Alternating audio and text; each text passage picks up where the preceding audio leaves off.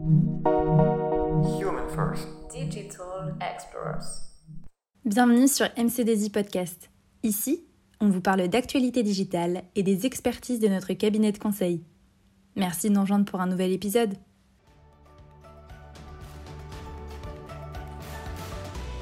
Mesdames et messieurs, bonsoir. Bienvenue à cette table ronde animée par MC2I. Je m'appelle Nothing Doug, je suis directeur et associé en charge de l'innovation et des nouvelles technologies. S'il y a bien une technologie qui est complètement inégalée en termes de puissance dans l'histoire de l'informatique, c'est bien l'intelligence artificielle. Cette puissance amène énormément de bénéfices, mais amène aussi un certain nombre de questions et de questionnements, notamment sur l'éthique.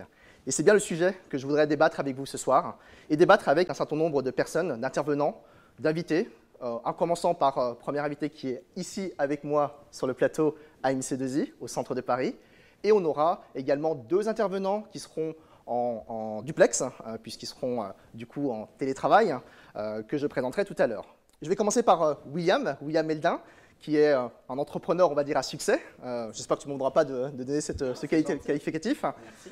Euh, entrepreneur à succès, je dirais de la French Tech, spécialisé qui euh, est CEO d'une société qui s'appelle 22, spécialisé dans l'IA et notamment dans la vision assistée par ordinateur. Il aura l'occasion de présenter du coup l'activité de 22. Je vais commencer peut-être, William, par te poser une première question.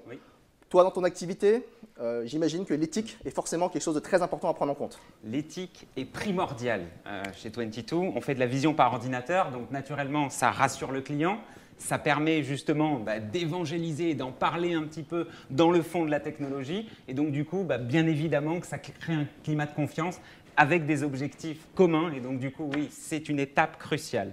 On a compris que l'éthique était importante pour rassurer, pour créer de la confiance.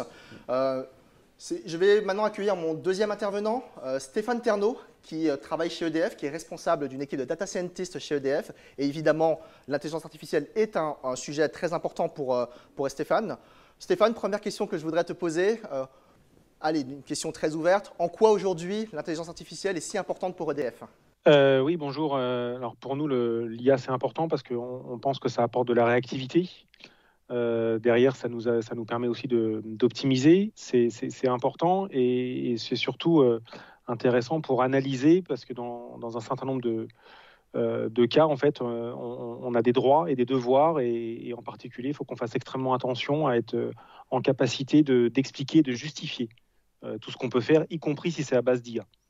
La justification, l'explication, ça, sera un point très important dont on va aussi débattre tout au long de cette table ronde. Je voudrais maintenant accueillir le troisième intervenant pour cette table ronde. Il s'agit de Yann Ferguson. Yann est chercheur en sociologie, spécialiste de l'intelligence artificielle et notamment de l'intelligence artificielle et de son impact dans le monde du travail. Euh, Yann est euh, une des deux personnalités qui nous représentent, nous la France, au sein d'une initiative qui s'appelle le PMIA. Euh, Yann, est-ce que tu peux nous expliquer ce que est le PMIA justement? Le PMIA, ça veut dire Partenariat mondial pour l'intelligence artificielle. C'est une initiative qui était née euh, en, 2018 euh, de l'initiative de Justin, Trudeau et d'Emmanuel Macron. Et l'idée, c'était euh, de, sortir d'une réflexion purement nationale ou purement régionale sur l'impact de l'intelligence artificielle et d'avoir une réflexion mondiale. et donc, c'est ce que l'on fait au sein du PMIA. On réunit une grosse euh, centaine d'experts autour de différents sujets pour penser ensemble ce que pourrait être une intelligence artificielle responsable.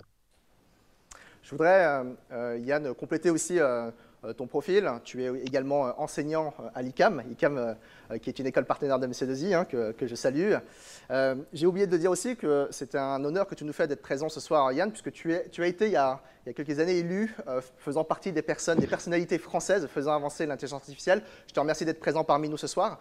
Et je voudrais également continuer avec toi ce soir en tant que chercheur, en tant que scientifique. On va parler d'éthique. Est-ce que tu peux, du coup, avec tes mots, nous définir ce que est l'éthique et ce que va être l'éthique ce soir dans cette conversation alors l'éthique, euh, définition simple, hein, c'est une euh, réflexion argumentée et située en vue du bien agir. Elle est argumentée parce que ce n'est pas simplement une opinion, il faut essayer de l'étayer, et elle est située, c'est-à-dire qu'elle est liée à des situations. C'est pour ça que des fois, quand on parle de code éthique ou de règles éthiques, c'est un peu un contresens, puisque euh, c'est une gymnastique de valeurs que l'on va mobiliser face à des situations particulières. Alors après, une fois qu'on a dit ça, ben, on a différents types d'éthiques. On a une éthique plutôt déontologique, c'est-à-dire qu'on va rapporter euh, l'action a des principes. Par exemple, si on le rapporte à, euh, à une technologie, on va dire on va programmer un, un, véhicule autonome et on lui dira en cas de problème, en aucun cas tu dois percuter des enfants. Donc ça, c'est un principe. On, va pas, on peut parler aussi d'éthique conséquentialiste, où là, on ne va pas réfléchir par principe, mais par les conséquences. Si on programme, par exemple, notre véhicule autonome, eh bien, on pourra dire euh, les conséquences, euh, le but, ça va être de tuer le moins de personnes possible, euh, si jamais il y a un problème. On va parler aussi d'éthique des vertus, où là, on va plutôt se concentrer sur les intentions. peu importe finalement les conséquences, pourvu que les intentions aient été bonnes.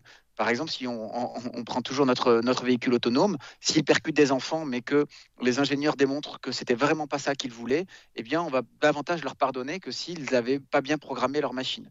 Euh, et puis pour terminer, l'éthique de la discussion. Euh, c'est ce qu'on va voir ce soir, c'est euh, essayer d'avoir une discussion pratique et se mettre d'accord, c'est-à-dire va être éthique, ce qui a remporté le consensus de tous les participants à la discussion. Reste avec nous, Yann. Je vais également te poser une deuxième question qui peut-être est implicite, mais je voudrais que tu nous explicites la, situation. Pourquoi est-ce qu'on parle d'intelligence artificielle et d'éthique et de compatibilité entre les deux? Pourquoi est-ce que cette technologie crée autant de questionnements par rapport à sa compatibilité d'éthique? En vraiment deux mots, puisqu'on aura l'occasion de, du coup, de revenir dessus dans le détail tout au long de la conférence. Bah, il faut regarder quelle est, la, quelle est la spécificité de cette technique. On a d'autres techniques. On a des techniques qui opérationnalisent la pensée de l'utilisateur. Par exemple, un pistolet ou un marteau euh, eh bien, opérationnalise directement la pensée de l'utilisateur. Donc là, la responsabilité, va être facilement d'être du côté de l'utilisateur. Mais on peut voir qu'entre un pistolet et un marteau, on n'a pas le même potentiel de, catastrophique. C'est pour ça qu'il est plus difficile d'acheter en France un pistolet qu'un marteau. Après, on a des technologies qui vont opérationnaliser plutôt la pensée de leur concepteur. Par exemple, un algorithme classique euh, suit la finalité de son concepteur. Donc là, ce qui est important, c'est de voir quelle est la finalité du concepteur. Quand on parle d'IA apprenante comme, euh, comme euh, les IA aujourd'hui, eh bien, on est sur un entre-deux. C'est-à-dire qu'on a des IA qui suivent à la fois des objectifs amenés par le concepteur, mais qui vont apprendre de l'environnement, qui peuvent apprendre de l'utilisateur. Et là, on, on, est dans une situation de distribution des responsabilités extrêmement complexe. C'est pour ça que la question de la responsabilité et de l'éthique en matière d'IA devient si particulière. Merci Yann. Alors justement, euh, en matière d'importance et en matière d'éthique, je voudrais euh, maintenant aborder un thème avec vous. C'est le thème de l'intelligence artificielle et de son impact dans le monde du travail. Restez avec moi.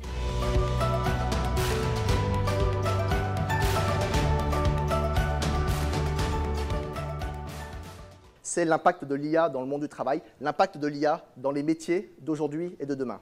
Un certain nombre d'études, notamment d'un chercheur qui s'appelle Carl Frey, qui est d'ailleurs un collègue de Yann, prédisait il y a quelques années que 47% des métiers allaient disparaître ou allaient être automatisés pour être un peu moins anxiogène d'ici à 10 à 20 ans. Du coup, l'IA, l'intelligence artificielle, génère une crainte, euh, probablement légitime. Et je voudrais du coup euh, connaître, Stéphane, ton point de vue. Est-ce que toi, ADF, est-ce que l'IA génère cette crainte par rapport à l'automatisation et par rapport au remplacement des métiers? Alors, chez nous, la crainte, elle existe comme, comme partout. Euh, pas plus tard qu'il y a euh, une dizaine de jours, on a eu cette, question-là en fait euh, sur la mise en place d'outillage d'IA et la réflexion avec les collègues qui étaient directement concernés. Ça a été la suivante, Stéphane. On est, c'est intéressant ce que tu nous proposes. On, on peut échanger, mais quelle est la finalité en fait de cet outil et qu'est-ce qui va nous apporter en plus par rapport à ce qu'on fait déjà? Euh, et, c'est vrai que pour nous, c'est un côté data science ou côté, euh, côté développeur de ces technologies d'IA, c'est très important de, de, pouvoir rassurer et d'expliquer que de toute façon, l'IA toute seule euh, ne peut pas faire grand-chose. Enfin, si, elle peut faire des choses, mais qui ne sont pas, qui sont pas des, des, activités qui maîtrisées ou enfin, correctement maîtrisées dans la durée. Euh, donc, euh, ce qu'on dit, c'est que, au sein d'EDF, c'est aussi des questions de, valeur et, de, quasiment d'ADN en fait pour nous.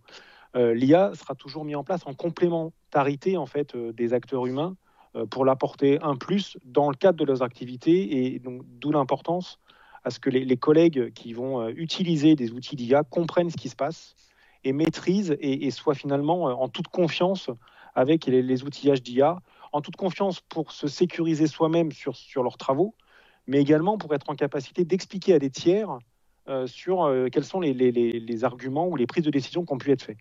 Donc pour nous, le, la, question de, de, de, l'IA, elle est, elle est vraiment... Euh, il y a une crainte, mais il y a aussi des, des arguments pour expliquer, de, de, de diminuer cette crainte.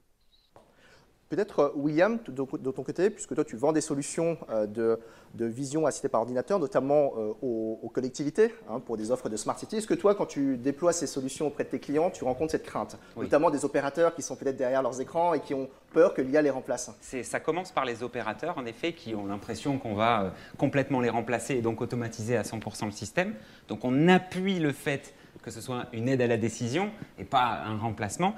Mais en fait, quand on remonte jusqu'au maire, tous les étages et tous les niveaux ont besoin d'être rassurés. On parle du juridique d'une ville qui n'a jamais vu ce genre d'algorithme-là rentrer finalement sur la place politique et euh, dans l'opinion publique et dans le débat public. Donc là, il faut rassurer et à la fois les citoyens et à la fois les élus et à la fois les services et former tout le monde et surtout expliquer d'où ça vient, comment ça a été créé et donner les éléments de langage et tout ce qui est charte éthique, comité éthique, etc. Donc oui, tout le monde et à tous les niveaux euh, a peur de l'IA et du remplacement de, par ces algorithmes. Du coup, on en revient à l'éthique, hein, la charte éthique, comité éthique, ce que j'entends, c'est ce que vous mettez en place chez 22.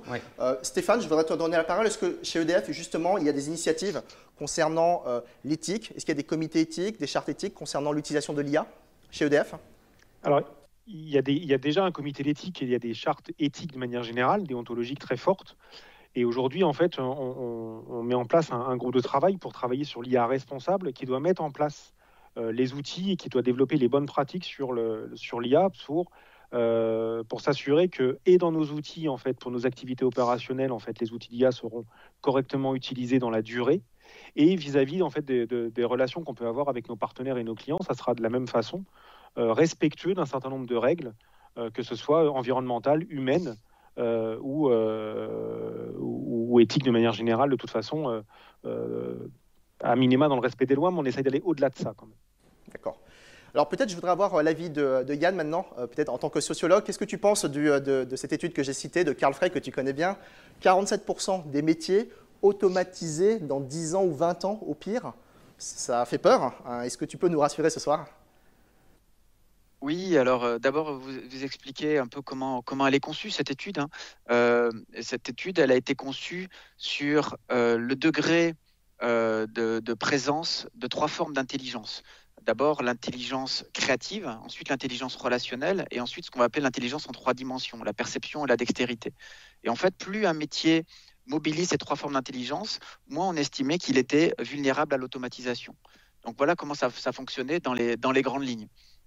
Euh, bah, à côté de ça, il y a d'autres études euh, qui vont plutôt se concentrer sur les routines, euh, la présence de routines. Par exemple, en, structuré autour de deux questions. La première question, c'est le degré de soumission à des consignes.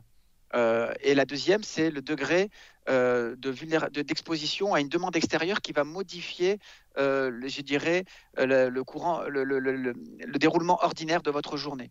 Moins vous êtes soumis à des, consignes et plus euh, vous devez répondre de manière réactive à euh, des sollicitations extérieures et moins votre métier est, soumis à une probabilité haute d'automatisation. Et avec cette méthode, on arrive plutôt à un emploi sur dix qui se situe dans une haute probabilité d'automatisation et deux emplois et cinq, et, deux, pardon, cinq emplois sur dix, un, un sur deux, soumis à une haute probabilité de transformation. Voilà. Et donc les enjeux sont plutôt là aujourd'hui, euh, notamment pour la France, euh, sur euh, de la transformation davantage que sur de la suppression ou sur la disparition d'emplois. D'accord. William, peut-être? Oui, complètement en phase. On en a déjà parlé plusieurs fois, bonjour Yann, euh, ensemble, justement sur euh, qu'est-ce qui se passe auprès des métiers, la peur d'abord, et ensuite l'éducation et la formation qui permet justement d'estomper cette peur et de rentrer dans euh, une extension finalement de la capacité humaine sans qu'on rentre en surcharge cognitive parce qu'on a trop de choses à faire, trop de données. Donc à un moment, il faut se faire aider de ces outils-là. Et ça reste que des outils. Donc on en parle pas mal sur les cas d'utilisation avec Yann justement. Et, et je pense que ça prend la bonne voie en tout cas. Alors moi, il y a un cas d'utilisation, un cas d'usage hein, que je voudrais discuter avec vous, euh, qui fait parfois la une euh, euh, des, journaux, c'est l'utilisation de l'IA dans le recrutement. D'une manière générale, dans les métiers de sélection, où il y a un être humain qui sélectionne, il y a beaucoup d'initiatives pour essayer d'automatiser, d'aider le métier du recrutement. L'intelligence artificielle dans le recrutement, ça fait clairement débat et je voulais du coup avoir vos avis euh, à vous. Peut-être on peut commencer par toi, Yann. Du coup, pourquoi est-ce que ça crée finalement autant d'émotions, euh, le fait d'avoir une IA pour remplacer, allez, on va dire seconder, peut-être à terme remplacer, pourquoi pas, euh, des personnes qui font du recrutement? Parce que là, on va mettre l'IA dans une situation de pouvoir. C'est-à-dire une situation de pouvoir, qu'est-ce que c'est? C'est une situation asymétrique entre un individu qui possède quelque chose et l'autre qui voudrait avoir cette chose. Et donc là, l'individu qui a cette chose, c'est l'employeur ou le RH qui propose l'emploi. Donc on a une relation de pouvoir qui est déjà une relation asymétrique. Et on essaie de mettre en place un, un, certain nombre de règles pour que cette situation asymétrique, elle soit euh, socialement soutenable, elle soit juste. C'est-à-dire qu'il n'y ait pas d'abus de pouvoir. Et euh, bah, l'intelligence artificielle, elle pourrait générer euh, cette, ce sentiment que euh, le pouvoir est abusif. Ça, c'est la première chose. La deuxième chose, c'est bah, il y a le problème de l'explicabilité. Voilà. C'est-à-dire, si jamais on n'a pas ce que l'on souhaite, c'est-à-dire le, job, on souhaite pouvoir avoir des justifications. Et là, on va avoir la justification, si on a une IA qui est capable de le faire, on va avoir une justification qui est faite par une machine qui est orientée résultat. Hein, c'est ce que je disais tout à l'heure, c'est plutôt l'éthique conséquentialiste. Et nous, on a besoin de l'éthique des vertus. On a besoin que les gens derrière aient des intentions. Et si on juge si difficilement les machines, euh, et si durement les machines, c'est que euh, les, machines, on les juge uniquement sur les résultats et non pas sur des intentions. Et dans cette situation-là, on a besoin qu'il euh, y ait des intentions, qu'on comprenne qu'il y ait les motifs profondément humains qui ont pu être mobilisés euh, dans, ce, dans cette expérience asymétrique euh, de pouvoir. Donc ça, c'est quelque chose de, typique de la relation qu'on a aux machines, euh, sur le, que l'on juge beaucoup par les résultats, alors que les humains, on va plutôt les, les juger sur des intentions. D'accord. Alors, je voudrais, ça me fait penser du coup à une discussion en préparant cette table ronde, une discussion que j'ai eue avec Stéphane, concernant Stéphane, l'outil que vous mettez en place chez EDF qui permet d'aider effectivement les ingénieurs à la direction ce qu'on appelle la DOAT, pour le coup, pour les intimes, un certain nombre d'ingénieurs qui utilisent en fait euh, maintenant une IA que, as mis en, que tes équipes a, mis en place et qui permet du coup d'analyser les commentaires euh, et du coup de faire un rapport avec les chiffres et les données d'ingénierie. Est-ce que tu peux nous en dire plus sur du coup la relation entre ces personnes-là et l'outil et peut-être aussi leur euh, tolérance ou intolérance par rapport aux erreurs de, la machine, comme, comme l'a précisé Yann juste avant? Oui, donc c'est ce cet outil, en fait, il sert à, faire de la vérification de données euh, numériques avec euh, les commentaires qui sont associés à ces données. Et, euh, on se rend compte que effectivement chaque, chaque commentaire en fait il est formulé par un être humain et, donc avec son jargon, son langage, ses habitudes, c'est clairement sa, connaissance du métier. Euh, pour pouvoir en fait euh, apprendre, euh, pour faire apprendre en fait à la machine ce qui se passe, il a fallu demander en fait à des experts métiers en fait de, taguer, d'authentifier un certain nombre de commentaires et de, classer quelque part hein, tous ces commentaires. et, quelque part, tout, tout ce mécanisme d'apprentissage, en fait, on s'aperçoit qu'il y a à la fois un biais sur les données, parce qu'en fonction de qui avait écrit les commentaires initiaux, bah, c'est pas euh, effectivement la même chose que si c'est quelqu'un d'autre, que si c'est la personne qui est dans le service d'à côté. Euh, sur la façon de coder en fait l'algorithme qui va faire ce classement automatique, bah, c'est pareil en fait. On, on, présuppose un certain nombre de points et c'est bien dans la tête du, développeur ou du data scientist en l'occurrence. On se rend compte dans la pratique que finalement on a des biais sur les données, on a des biais sur les algorithmes. ça ne veut pas dire que c'est mauvais. Par contre, il faut toujours s'interroger sur euh, finalement, euh, est-ce que je maîtrise les biais euh, donnés et est-ce que je les ai bien minimisés un maximum? Quand j'ai trouvé des biais algorithmiques, finalement, est-ce que c'est des biais algorithmiques qui sont supportables ou en tout cas acceptables et que bah, je dis bah oui, ça pose pas de problème? en tout cas, la, règle chez nous, c'est de dire il faut, se poser la question est-ce qu'au résultat, j'ai respecté un, un certain nombre de critères qui peuvent être y compris des critères éthiques pour justifier que je vais mettre en place ou que je ne vais pas mettre en, place ou généraliser le, modèle d'intelligence artificielle qui a été développé. Mais on essaie de, l'établir en fait avec une dialogue avec ceux qui développent, ceux qui ont produit les données initiales d'apprentissage et puis ceux qui après vont l'utiliser euh, au quotidien et qui en plus pourront euh, alimenter de nouvelles données de réapprentissage si on veut améliorer le modèle. Ce que j'entends, c'est Mais toutes ces mécaniques de, s'interroger sur les biais, est vraiment partie prenante de la réflexion et de la conception itérative de ces outils. Ce que j'entends, c'est qu'il y a les, biais algorithmiques que tu as cités, hein, qui euh, est certainement quelque chose qui peut freiner aussi, euh, en tout cas faire peur et donc freiner l'utilisation de l'intelligence artificielle. Mais je, rappelle aussi qu'il y a un certain nombre de biais, euh, que le cerveau humain présente aussi énormément de biais, plus d'une centaine pour le coup. je voudrais maintenant avoir peut-être l'avis de Yann sur un sujet, c'est que quand on parle de l'intelligence artificielle et d'utilisation de, l'intelligence artificielle pour remplacer ou, ou seconder un, être humain, souvent ce qui est dit, c'est que l'intelligence artificielle est dénuée d'émotions et que sur un certain nombre d'activités, le côté émotion et le côté humain est très important, notamment, je reprends l'exemple du recrutement ou peut-être de la gestion RH d'une manière générale. Euh, quel est ton avis là, de, scientifique et de sociologue sur ce sujet?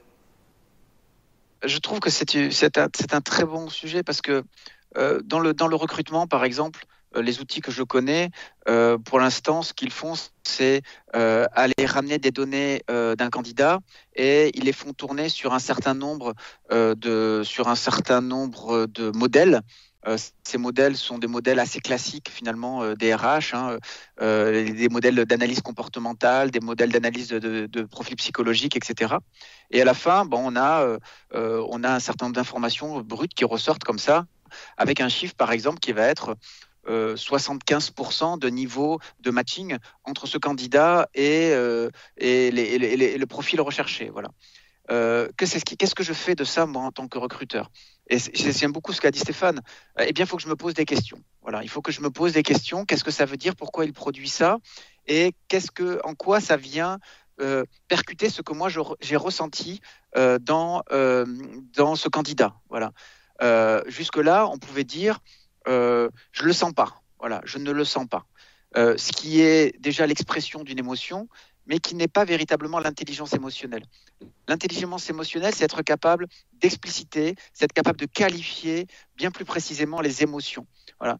Et si effectivement ce qui nous caractérise et ce qui va caractériser l'alliance de l'IA et de l'humain, c'est un certain nombre de caractéristiques propres à l'humain comme l'émotion, il va falloir que l'on monte notre intelligence émotionnelle, c'est-à-dire cette capacité à expliciter nos émotions. Ce n'est pas quelque chose qu'on apprend encore beaucoup euh, à l'école. Euh, c'est plutôt basé sur, euh, on va dire, une relation un peu de, psychologue, etc. C'était un peu voilà, le, monopole de cette discipline. Eh bien, aujourd'hui, si on a une IA de recrutement qui nous dit un matching et que moi je le sens pas, ça va pas suffire. Ça va pas suffire je le sens pas. Il va falloir argumenter. Et c'est bien ce que j'ai dit. L'éthique, c'était une réflexion argumentée. Je vais devoir dire pourquoi je le sens alors que l'IA dit non, pourquoi je le sens pas alors que l'IA dit oui mais je vais devoir descendre en granularité pour véritablement euh, justifier mon désaccord. Alors justement, sur ce sujet-là, euh, pour pouvoir euh, permettre à des personnes d'appréhender l'intelligence artificielle, d'essayer de se justifier, encore faut-il qu'ils comprennent bien comment fonctionne l'IA. Et je voudrais revenir sur ce sujet de la conduite du changement et de l'explicabilité des IA. Peut-être notamment avec toi, William, comment est-ce que concrètement tu fais pour rassurer tes clients sur l'utilisation de l'IA et aussi pour expliquer comment fonctionne l'outil Parce qu'on sait que c'est quand on explique comment ça fonctionne que les gens adhèrent, adhèrent à l'outil. Bah, il faut vulgariser. Et donc, du coup, parler simplement de choses très compliquées. Et il y a un rapport qui est magique, et Yann le dit à l'instant, c'est euh, le comparable avec le cerveau humain. C'est-à-dire qu'une IA, c'est ni plus ni moins qu'une espèce d'imitation approximative de ce qu'on est capable de donner comme schéma décisionnel. Mais à chaque fois, avec ce que dit, ce que dit Yann, et j'appuie dessus, et merci d'avoir dit ça, on ne connaît pas la relation de l'émotion dans nos apprentissages et donc du coup euh, pouvoir faire un parallèle et expliquer qu'une IA, ça reste des datas qui sont augmentées et annotées. Ensuite, ça reste un réseau de neurones où quand on explique exactement quel neurone fait quoi et quel layer fait quoi et à quoi comme rôle, ben en fait on trouve ça logique. Ensuite, ça marche toujours à 100% dans une salle de démo. Mais quand on va dans la vraie vie, ça marche à 10% et on réentraîne avec les datas de la vraie vie et ça remonte petit à petit. Donc qu'est-ce qu'on fait? De la formation, de la vulgarisation par beaucoup de cas d'utilisation divers et variés qui nous permettent à tous de dire ah ok, c'est comme ça que ça marche le truc. Et quand on comprend le concept, il faut en revenir à ce que disait Yann tout à l'heure, c'est vraiment le, le, fait de décortiquer nos réflexes, qui sont des réflexes par nature, et donc du coup, qui sont des choses qu'on ne se représente plus. Donc on oublie parce que c'est de l'inné. Et donc, si on arrive à tout décortiquer, à comprendre le pourquoi de l'émotion à l'intérieur, dans l'ancrage de l'apprentissage, et tous ces algos, on arrive à être imaginatif et à créer tous les cas du monde. pour toi, Stéphane, du coup, chez EDF, concrètement, qu'est-ce qui est mis en place pour expliquer cet, outil, son fonctionnement et du coup réduire les craintes, concrètement? Ah, je, vais, rebondir sur ce que, vient de dire William, euh, parce que derrière l'explicabilité, en fait, il y, a des méthodes scientifiques assez complexes qu'il faut arriver à, regarder pour euh, tout ce qui est gestion de risque et puis s'assurer que euh, on a diminué les biais donnés du biais algorithmique. Et puis finalement, il y, a de l'humain derrière, en fait, et il y, a de l'intuition. Et, finalement, le, quand, on, met en, place ce genre de système, il faut que l'utilisateur pour qu'il soit capable d'expliquer aussi, il faut qu'il joue avec la machine. Il faut que quelque part en fait il essaye et puis il regarde si je touche tel bouton comment réagit l'IA, si je touche tel autre comment réagit. Et, finalement il va comprendre que la réponse sera pas toujours la même. Parce que justement, euh, c'est comme quand on pose la question en fait à, un être humain, on n'aura pas toujours exactement la même réponse. Euh, on est bien sur l'analyse comportementale quelque part, mais et la machine, l'IA en fait, elle, limite euh, des comportements qui sont un peu dans le même sens, mais qui ne sont pas systématiquement identiques. Et donc, ce côté jouabilité, en fait, ça contribue à, l'acculturation de, l'utilisateur avec, euh, avec la machine et à comprendre que quelque part, bah oui, quand il va dans un sens, la machine va aller dans le, dans le même sens, et donc on peut avoir confiance. Et si la confiance, il va, se, se, il va être en mesure d'être capable d'expliquer, pas à la virgule près, mais par contre, dans la majorité des cas, en fait, il, sera capable d'expliquer bah, qu'est-ce qu'il s'est passé. Ce qui ne veut pas dire que dans certains cas, il faudra avoir des explications très formelles. Euh, parce que pour, euh, pour, pour, nous, c'est le cas, si on a des, autorités de régulation ou, des gens qui viennent nous auditer, il faut qu'on puisse mettre des explications opposables et on ne peut pas juste dire on a fait ça parce que la machine a dit qu'il fallait faire ça. C'est on a fait ça parce que la machine le proposait et que quelque part ça semblait naturel, normal, habituel, euh, ou inversement, la machine l'a proposé et on ne l'a pas fait parce que bah, là il y a aussi l'intelligence humaine qui dit bah non, c'est complètement contradictoire, donc je le fais pas peut-être qu'après, il faudra réfléchir sur est-ce que ça semblait contradictoire et est-ce que quelque part, on n'a pas mis le doigt sur quelque chose qui était juste contre-intuitif, mais la machine avait plutôt raison. Mais ça fait partie de, des mécaniques d'apprentissage euh, qu'on pourra avoir en retour d'expérience. quoi. Alors, tu as beaucoup insisté sur l'explicabilité, notamment pour des raisons, euh, on va dire, euh, de justification par rapport aux tutelles sur lesquelles est, EDF. E Ça, c'est un point qui est très important. D'ailleurs, je, précise une chose, c'est que l'explicabilité, c'est un champ qui est aujourd'hui en plein travaux dans le monde. Il y a énormément d'initiatives qui sont prises pour justement obliger les concepteurs d'intelligence artificielle à expliquer le fonctionnement d'une IA. On parle souvent d'IA boîte noire et d'IA boîte blanche. clairement, dans l'évolution, euh, la régulation fait qu'on a tendance à de plus en plus ouvrir les boîtes et donc de transformer les boîtes noires en boîtes blanches. D'ailleurs, à ce sujet, je pense que sur le chat, on, a dû vous mettre en fait des liens sur des travaux que MC2I a fait en termes de synthèse et on vous a recensé l'ensemble des travaux justement et l'ensemble de frameworks qui permettent d'expliquer justement l'intelligence artificielle ou en tout cas les systèmes d'intelligence artificielle. J'espère que vous passez un bon moment avec nous ce soir. On va maintenant passer au deuxième sujet qui est l'impact de l'IA sur la société.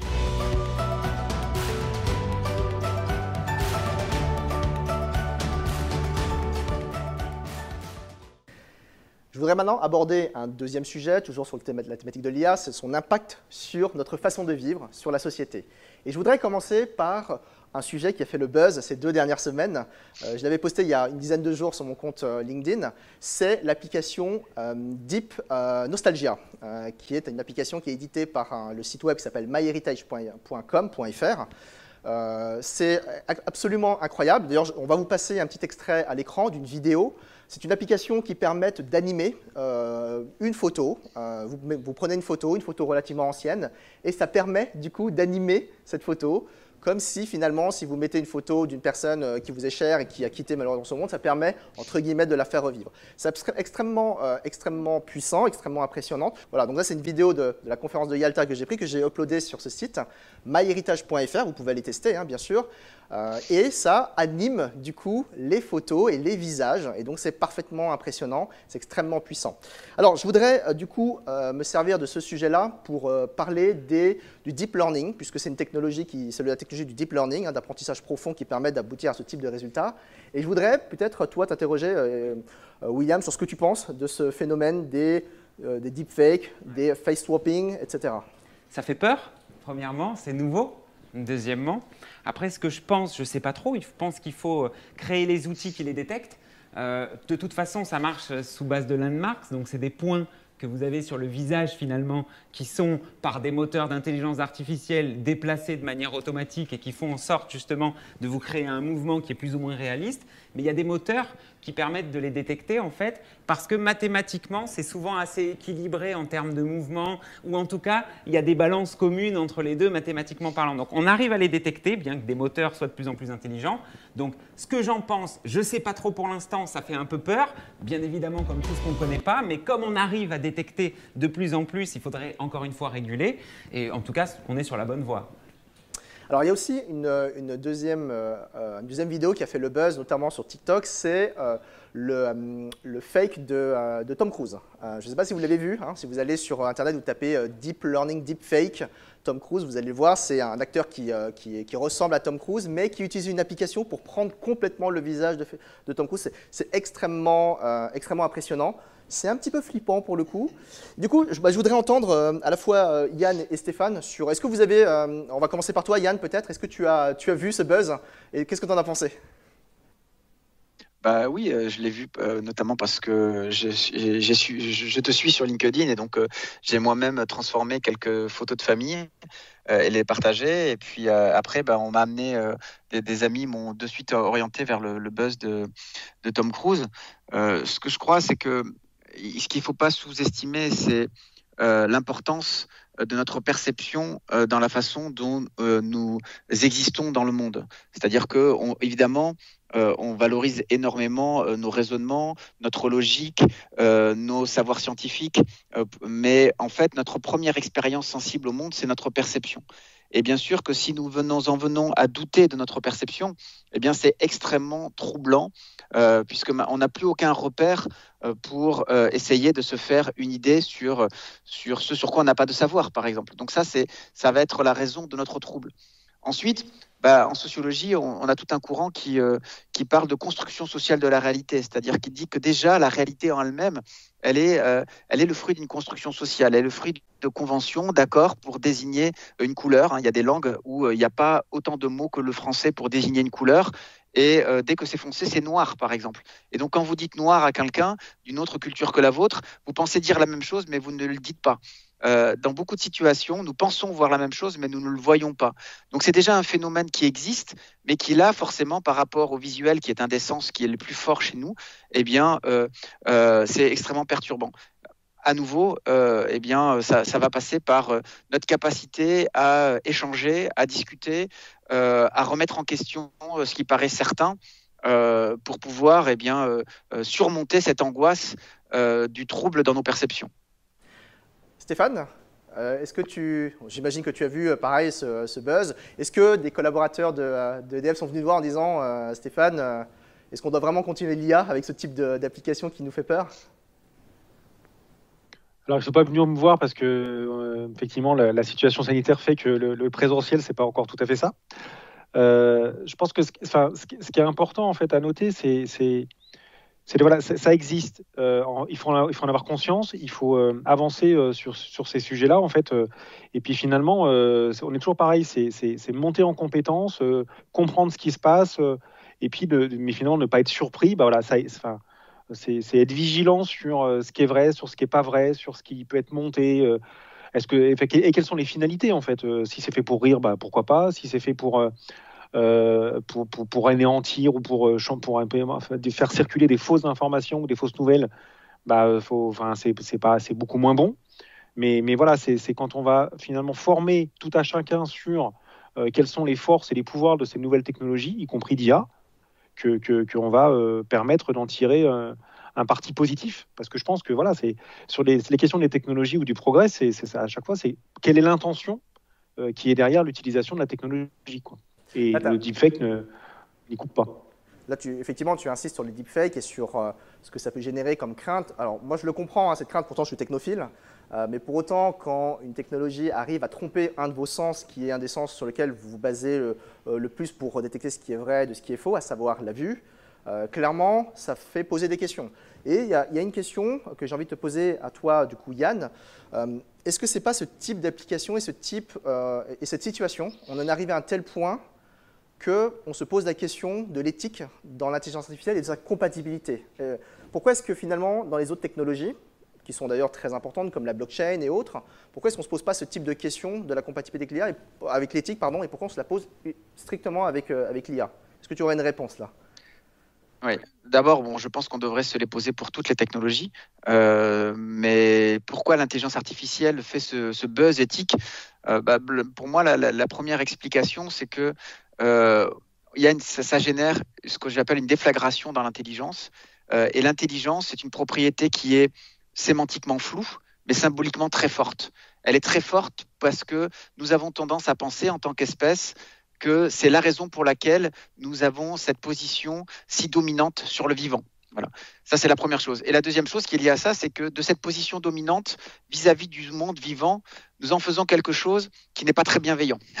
voilà. C'est-à-dire qu'au nom de notre supériorité intellectuelle, nous avons développé une philosophie humaniste qui consiste à nous poser, à nous, euh, à nous positionner au centre euh, du monde, voire de l'univers, et à estimer que finalement, tout le reste est quelque chose que nous pouvons façonner à notre image. Et donc la question, c'est qu'est-ce qui se passerait si une entité intelligente et consciente, euh, pour le coup, eh bien, supérieure à nous intellectuellement, eh bien, s'imposait Est-ce qu'elle ne ferait pas ce que nous faisons subir aux autres êtres vivants au nom de cette supériorité intellectuelle? Voilà. Donc ça, c'est quelque chose évidemment qui est c'est une ficelle qui est systématiquement activée par la fiction, euh, mais qui est d'abord la fiction ne fait que raconter euh, la projection que nous faisons euh, de nous-mêmes. C'est-à-dire, euh, ben, voilà ce qui va se passer si quelqu'un de plus vivant, plus intelligent que nous, euh, ou une entité plus intelligente que nous émergerait, elle nous ferait tout simplement subir ce que nous faisons subir aux autres êtres vivants. Donc en fait, à travers l'intelligence artificielle, nous faisons notre propre autocritique sans le savoir, notre propre analyse de, de ce que nous faisons au nom de notre supériorité intellectuelle. Ouais, bon, très, très inspirant, je crois. Hein. J'ai entendu un bravo de, William. et, justement, je voudrais donner la parole maintenant à William. Alors, toi, William, j'imagine que tu es confronté à, à, cette, euh, certainement ce type de crainte. C'est toi, tu vends des solutions qui permettent euh, d'analyser l'image qui permet d'analyser les situations, peut-être aussi de repérer des personnes et peut-être de repérer des personnes nominativement. Et forcément, j'imagine qu'on doit te, euh, demander euh, un avis sur l'éthique par rapport, par exemple, à des sujets comme le, tracking, la traçabilité, la reconnaissance faciale, qui sont des, des, sujets un petit peu touchy en France et en Europe, un petit peu moins dans d'autres pays, comme notamment les pays asiatiques. Encore que, encore que, je voudrais avoir ton avis là-dessus. Carrément. Ah oui, oui, c'est un sujet immense. C'est de toute façon la première barrière à l'entrée. Donc, comme je disais tout à l'heure, on commence par déconstruire euh, justement cette image d'intelligence artificielle qui fait peur. Alors j'aimerais bien, Yann, expliquer de la même manière que toi à tous les clients, mais ça risque d'être long et compliqué. Euh, ceci dit, euh, c'est vachement bien ce que tu dis parce que c'est clairement les fondations. La déconstruction, ça passe par ces mythes dont tu parles, des vidéos qui arrivent sur les réseaux sociaux où on voit que tout le monde est traqué, tout le monde est regardé dans la rue. Aujourd'hui, scientifiquement, de la reconnaissance faciale dans la rue avec les caméras existantes et avec le peu de données qu'on a sur les gens, ce n'est pas possible. Il n'y a pas assez de pixels avec les caméras de la rue. Par contre, si on met des systèmes qui sont mis en place exprès pour, là oui. Mais aujourd'hui, ce n'est pas possible. Donc, premièrement, déconstruction, vulgarisation. Deuxièmement, bah, comme tu disais juste avant, l'explication entre ce qu'est le biométrique et le non biométrique. Euh, le biométrique, c'est ce que vous êtes euh, sans aucun appareil autour de vous, donc sans habits, sans accessoires, sans quoi que ce soit. C'est vous, votre démarche, votre sculpture osseuse, vos dynamiques de mouvement et de muscles, voilà, ça c'est vous, de votre démarche jusqu'à votre tête. Mais Ensuite, il existe des cas d'utilisation justement où on fait du tracking non biométrique de personnes, euh, tout simplement dans des gares où on doit retrouver des gens qui ont abandonné leur bagage pour éviter de fermer la gare en entier. Ben, on se fie à tout ce qui est un peu autour, donc euh, le gilet bleu, la chemise blanche, la montre, les chaussures comme ça. Et en fait, c'est une combinaison de coefficients mathématiques qui fait en sorte de pouvoir reconnaître les personnes. Sauf que dans la vraie vie, un matin, à la gare du Nord, à 8 heures du matin. Tout le monde est habillé pareil. Donc du coup, on est encore dans ce, sujet où il y a des cas d'utilisation qui ne sont pas euh, possibles euh, de réaliser avec les technologies légales d'aujourd'hui. Euh, pour autant, on commence à, voir pas mal de belles avancées de la CNIL, etc., sur, et on en parlait tout à l'heure, justement Stéphane en parlait, sur la finalité. Donc ce qu'on met en place, c'est en effet toute une architecture de documentation et de liaison avec la CNIL sur euh, des, fiches d'explication des algorithmes, euh, finalement tous les plans d'impact, avec la finalité déjà pré-remplie et préétablie dans tous nos algorithmes, qu'on a développé en mode ben, RGPD. Donc du coup, un humain est un objet, c'est la même chose et pas, pas besoin et pas même possible de remonter à son identité. Et pour finir, on a fait une vraie charte éthique. Quand je dis vrai, c'est une charte éthique d'action. On a échangé euh, pas mal avec Yann justement sur le fait de faire une charte évolutive parce que finalement, on ne connaît pas toute la finalité de tous les futurs cas d'utilisation qui vont être créés. Donc c'est évolutif. Et ce fameux comité éthique, où quand un sujet un peu touchy, et, comme disait Yann aussi tout à l'heure, c'est de notre ressenti, de notre feeling. Donc quand ce sujet touchy arrive, regarder euh, dans un magasin d'enfants euh, que font les enfants et qu'est-ce qu'ils achètent, ou euh, faire un missile téléguidé qui permet de reconnaître exactement. Enfin, toutes ces choses-là, la moyenne d'âge chez 22, c'est 28 ans. Il y a 99,9% de gens qui font de l'IA qui ne veulent pas tuer, qui ne veulent pas faire peur, qui ne veulent pas faire des algorithmes qui viennent détruire justement la crédibilité que peut apporter cet outil-là dans nos vies. Donc, la vérité, c'est quoi? La vérité, c'est qu'on met en place toute une architecture d'explicabilité pour gagner la confiance et la connaissance. Donc c'est tout ce qu'on met en place. Qu'est-ce qu'il y a dans ton... Qui est-ce qu'il y a pardon, dans ton comité éthique? Alors dans le comité éthique, il y a toujours un tech, donc un ingé ou un docteur de chez moi. Ensuite, un business, donc quelqu'un qui a envie de vendre, on va dire. Et à côté de ça, ben, je fais appel à euh, un membre euh, du J4, justement, donc c'est du groupement euh, de revente d'armes, donc plutôt dans le militaire. À côté de ça, un philosophe, d'ailleurs, qui est Emmanuel Goffier aujourd'hui, et qui nous permet d'avoir des, des, concepts de l'IA. J'ai invité Yann, et avec plaisir qui viendra, je pense, dès qu'on pourra se revoir et franchir les barrières du physique. Et ben, je mets avec nous l'État, donc les délégués interministériel à l'intelligence artificielle, le préfet donc euh, Renaud Vedel et euh, son adjoint Nicolas Amar aussi euh, viennent. Et j'encourage les gens à, venir parce que c'est quelque chose où même je suis en, train d'inviter la quadrature du net pour pouvoir justement échanger avec richesse sur des sujets touchy dans lesquels il faut décider parce qu'on a besoin d'argent, nous, tous les jours, on est une entreprise, et en même temps, notre savoir, c'est justement développer des algorithmes. Donc, où on va, et comme des fois on est un peu paumé, eh ben, on fait appel à des gens qui s'y connaissent et qui nous expliquent tous ces cycles du passé. Merci beaucoup. Alors Yann, tu, as bien vu que euh, William t'a invité dans son comité éthique. Hein. C'est difficile à refuser pour le coup. Alors je m'adresse du coup aux téléspectateurs qui nous regardent. N'hésitez pas à poser des questions dans la section questions et réponses parce que dans pas moins de deux minutes, on va du coup balayer ces, euh, questions et je vais poser ces questions à l'ensemble de, nos intervenants aujourd'hui. Euh, Yann, je t'ai fait une boutade, mais je voudrais rester avec toi justement. Et, peut-être que tu, est-ce que tu pourrais nous éclairer sur de quelle manière l'IA, puisqu'on a compris maintenant qu'elle est extrêmement puissante en matière de, euh, changement, de disruption, de quelle façon l'IA pourrait changer, sans jugement de valeur, hein, nos relations sociales, c'est-à-dire la, façon dont on vit ensemble, la vie sociale il y, a, deux niveaux de réponse. Euh, la première, c'est euh, d'abord, il faut se demander ce que c'est une relation humaine. Une relation humaine, elle est basée sur l'acceptation de la différence de l'autre. Voilà, et de le voir comme une richesse mais une richesse dès lors que euh, je l'accepte. Voilà. Euh, le risque euh, de nos interactions répétées avec des IA sociales, pour le coup, hein, de la robotique sociale, c'est ces robots-là, eux, essaient progressivement d'améliorer notre niveau de satisfaction dans notre interaction. C'est-à-dire qu'ils vont développer une relation non pas basée, ils vont développer une relation égocentrée. C'est-à-dire qu'ils vont essayer de construire toutes leurs réactions pour qu'elles soient les plus satisfaisantes possibles pour nous. Donc ça va pas être une relation basée sur l'autre, mais sur moi-même. Voilà. Et le risque, c'est que euh, nous, apprécions tellement ces relations égocentrées que petit à petit, nous devenions totalement intolérants à l'irréductible différence de l'autre. Et que nous préférons voir chez l'autre une relation complètement déterminée par soi. Donc ça, c'est un premier risque. Le deuxième niveau de risque, c'est lorsqu'on va utiliser d'IA, des IA pour interagir entre nous. Voilà. On sait que par exemple, avant on se voyait, ensuite on a mis le téléphone, on, s'appelait, après on a mis euh, le mail et au lieu de s'appeler, eh bien on s'envoyait des mails. Euh, et maintenant on est en train de développer des IA pour répondre aux mails à notre place parce qu'on n'en peut plus de recevoir des mails. Et donc tout ça, eh évidemment, n'est pas sans incidence sur la façon de rentrer en relation les uns avec les autres. Voilà. Euh, et donc ben, ça, il faut le penser. Voilà, il faut le, il faut le considérer, il faut le penser. Euh, plutôt qu'à chaque fois être dans une espèce de fuite en avant euh, dans, l'idée, bah, trouver une IA qui répond à des mails bah, c'est une solution rapide, mais ce n'est pas faire le diagnostic de la façon dont le mail a impacté nos relations sociales et de comment bien utiliser la messagerie, qui est un outil formidable pour véritablement communiquer. Et, quand est-ce qu'il faut l'utiliser, quand est-ce qu'il ne faut pas l'utiliser?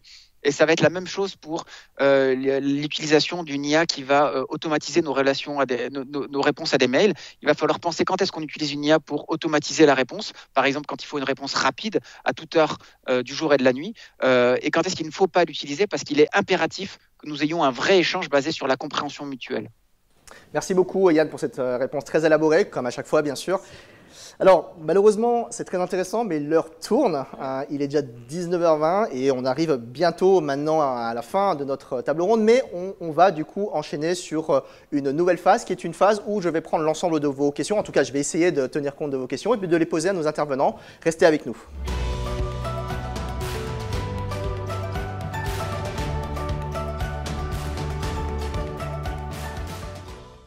Mesdames et messieurs, j'espère que vous passez une, excellente soirée. Vous avez été euh, très euh, actifs sur euh, à la fois le chat, mais également sur la section questions-réponses, enfin la, section plutôt questions.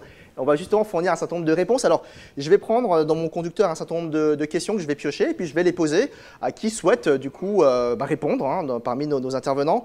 On va commencer la première qui est finalement dirigée vers, vers toi, Yann. C'est comment ont été sélectionnés les membres de l'équipe de Yann? C'est même ton équipe maintenant du Global Partnership on Artificial Intelligence. Alors je crois que ce n'est pas ton euh, équipe. Est-ce que tu peux clarifier? Non, non, je vais être beaucoup, je vais, je vais ramener beaucoup à, beaucoup d'humilité. Hein.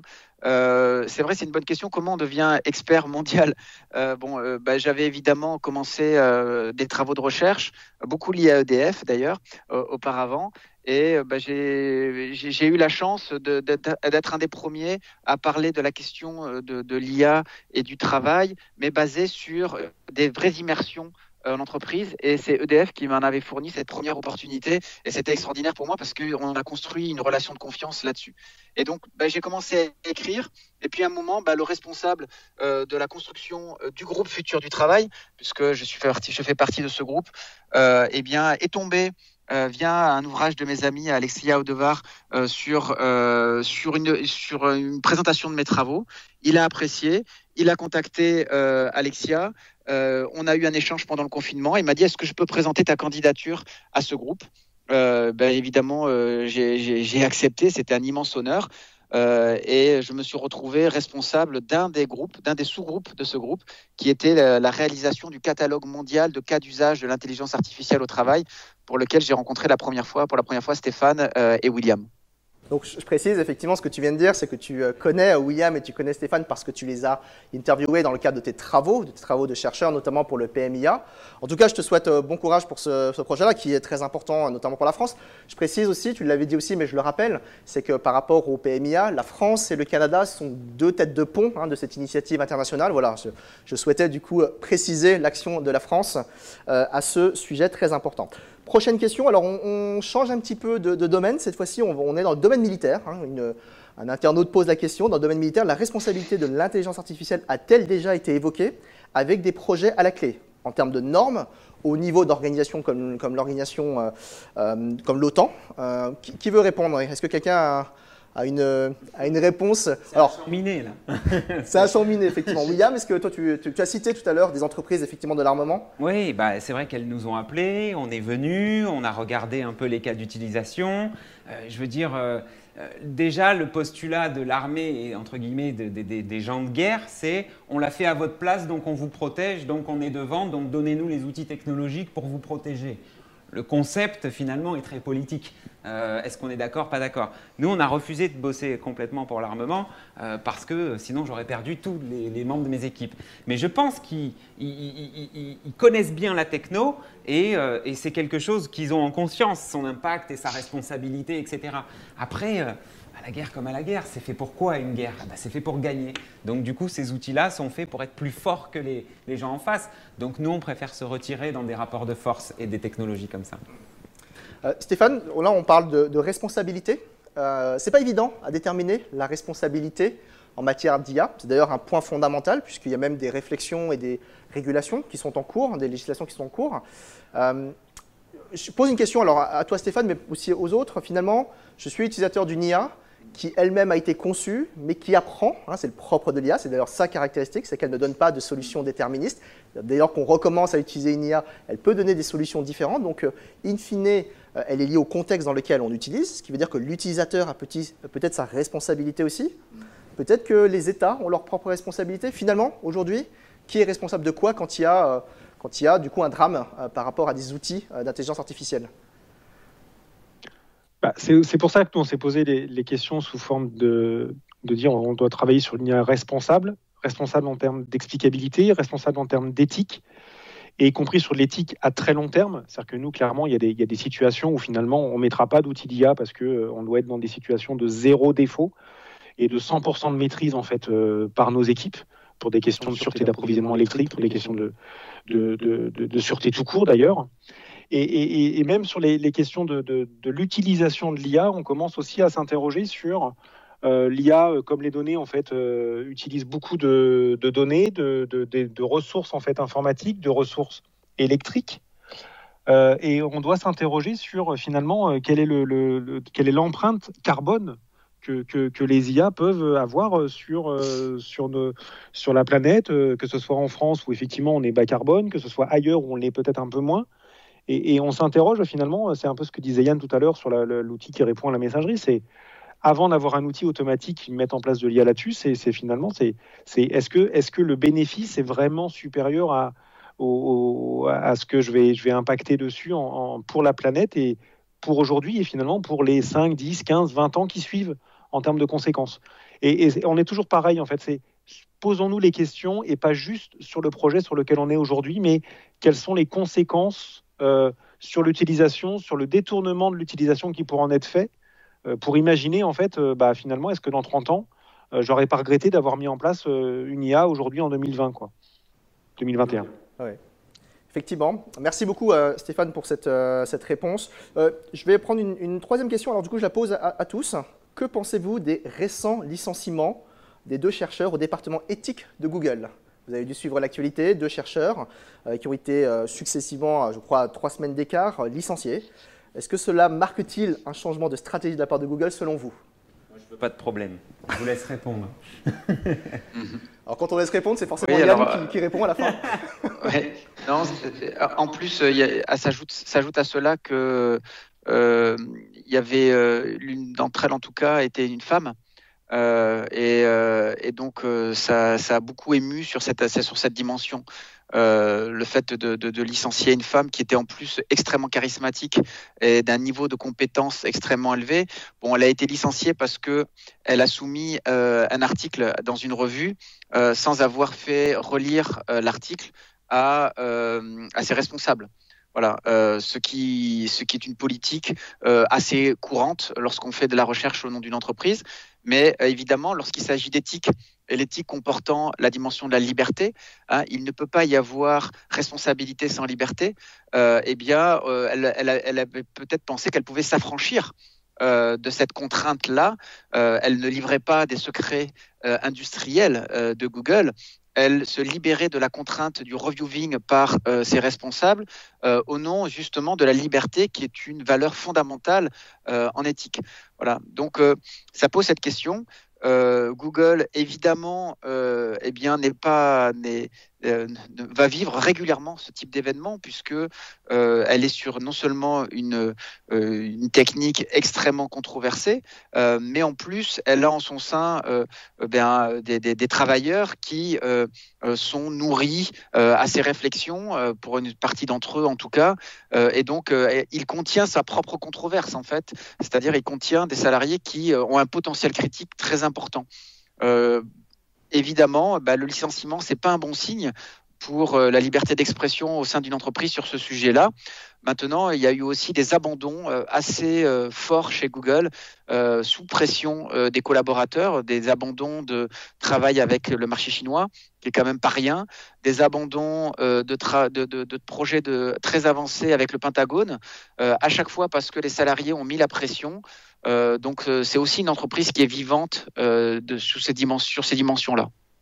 Important, hein, puisque ce que tu dis, ça montre aussi du coup l'impact de l'IA sur la société, c'est ce qu'on vient de dire, l'impact sociétal, mais ça montre aussi l'impact de la société sur le développement de l'IA. Euh, L'IA se développe en fonction finalement de, la volonté de, ces peuples, du coup. Hein. Je crois que c'est un point qui est important. Alors j'enchaîne les questions parce que, alors je vous le dis tout de suite, on va dépasser de 5 minutes. Voilà, donc si vous vivez une très bonne soirée, restez avec nous jusqu'au bout. On va dépasser de 5 minutes. J'ai du mal à couper les, différents intervenants parce qu'ils sont très passionnés. Et forcément, quand on est passionné, on aime bien développer ses propos. Et je ne peux pas vous en vouloir.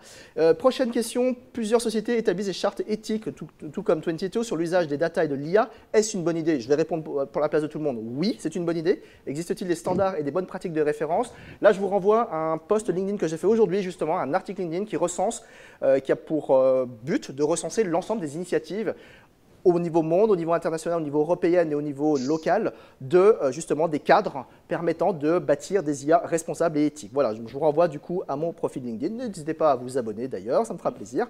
Prochaine question que je vais peut-être poser cette fois-ci à Stéphane Ternaud. Existe-t-il un manque de formation des managers, des chefs de projet au niveau de l'IA Des préjugés et un manque de connaissances peuvent-elles mener à l'échec de projets comportant l'IA en entreprise? J'allais dire naturellement oui, mais ce n'est pas propre à la technologie d'IA en fait. Euh, c'est vrai pour tout projet. En fait, euh, il y a un manque d'acculturation. Il faut, il faut se former, il faut s'auto-former, il faut, faut s'interroger.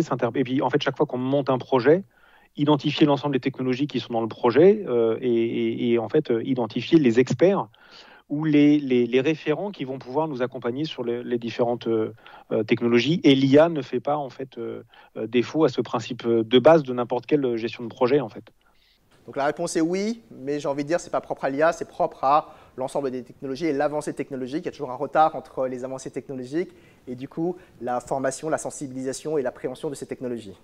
C'est comme ça que je vais résumer. Alors, prochaine question euh, intéressante pour être dans le domaine de l'automobile. Ce n'est pas un domaine, un secteur dont on a beaucoup parlé, or l'usage de l'IA est très important.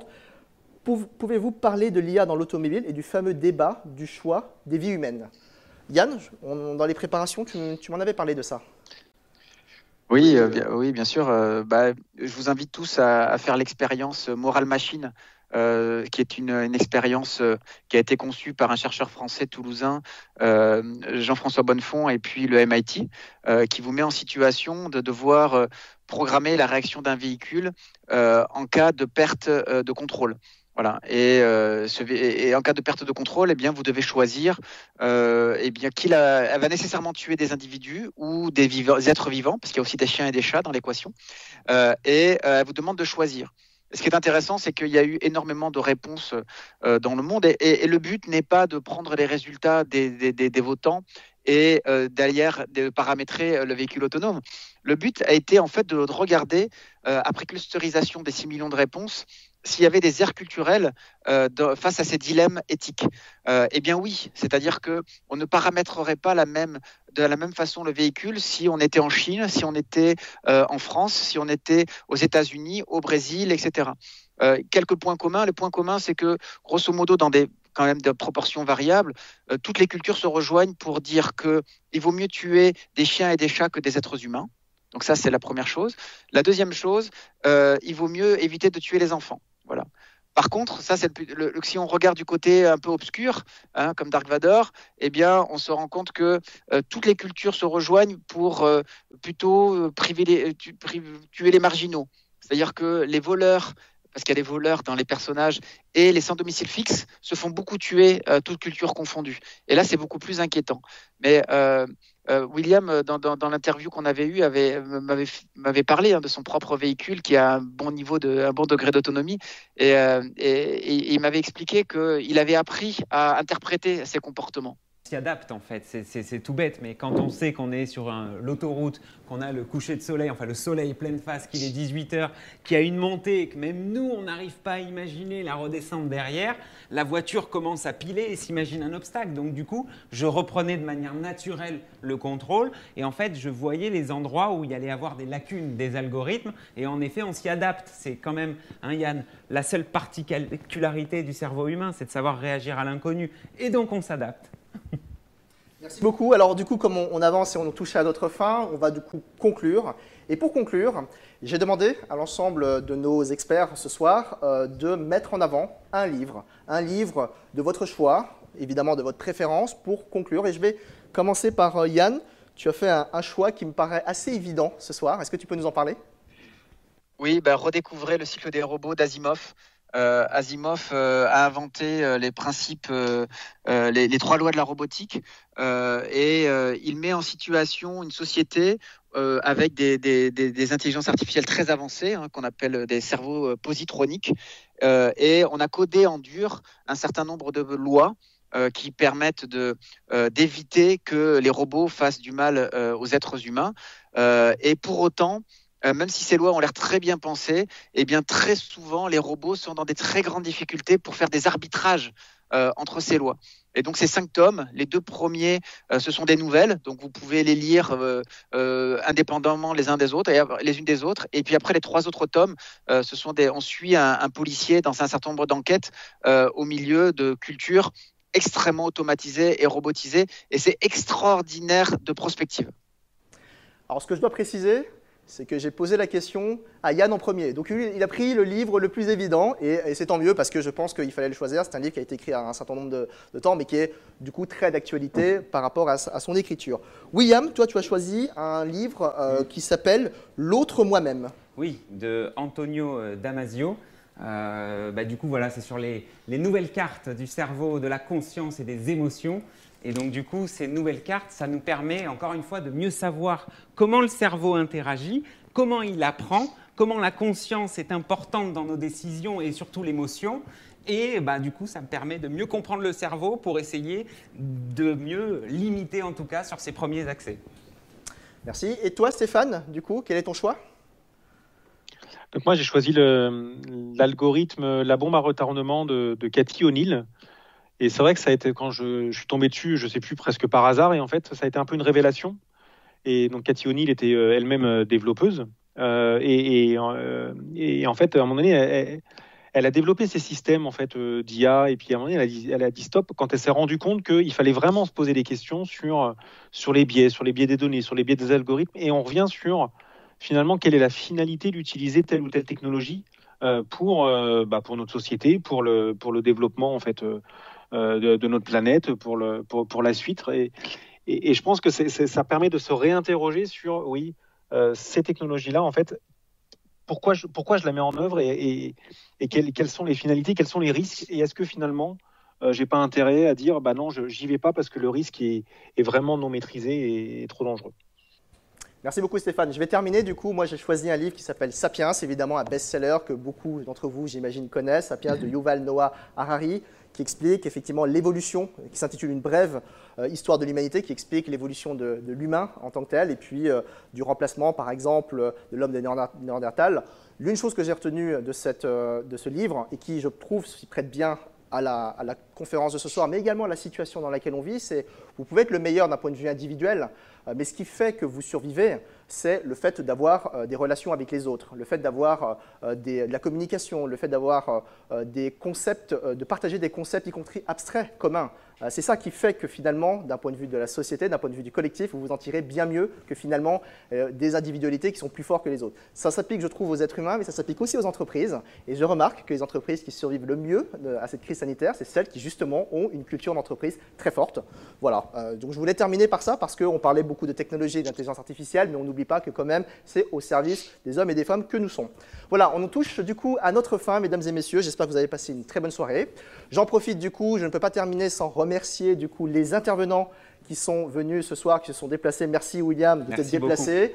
Yann, merci beaucoup de t'être prêté à ce jeu pendant une heure de conférence. Et puis Stéphane, merci d'avoir représenté EDF, cette fierté du coup euh, française et européenne euh, dans l'industrie euh, française. Je remercie également Issam et son équipe, l'équipe de techniciens à la régie. je ne vous oublie pas bien, bien entendu. Et je remercie également le club Innovation et Technologie qui m'a accompagné et qui m'a qui aidé à préparer cette réunion. Et bien sûr, je n'oublie pas le service communication de MC2I qui m'a aidé à préparer cette conférence. Cette conférence s'achève. J'espère que ça vous a plu. N'hésitez pas à nous suivre sur les réseaux sociaux. N'hésitez pas à bien rester en contact. Il y aura d'autres, euh, il y aura d'autres euh, conférences, il y aura d'autres web TV. N'hésitez pas, des podcasts, des streamings, etc. Merci beaucoup. Bonne soirée à vous. Merci beaucoup de nous avoir suivis aujourd'hui et on se retrouve sur notre chaîne de podcast pour découvrir nos autres épisodes.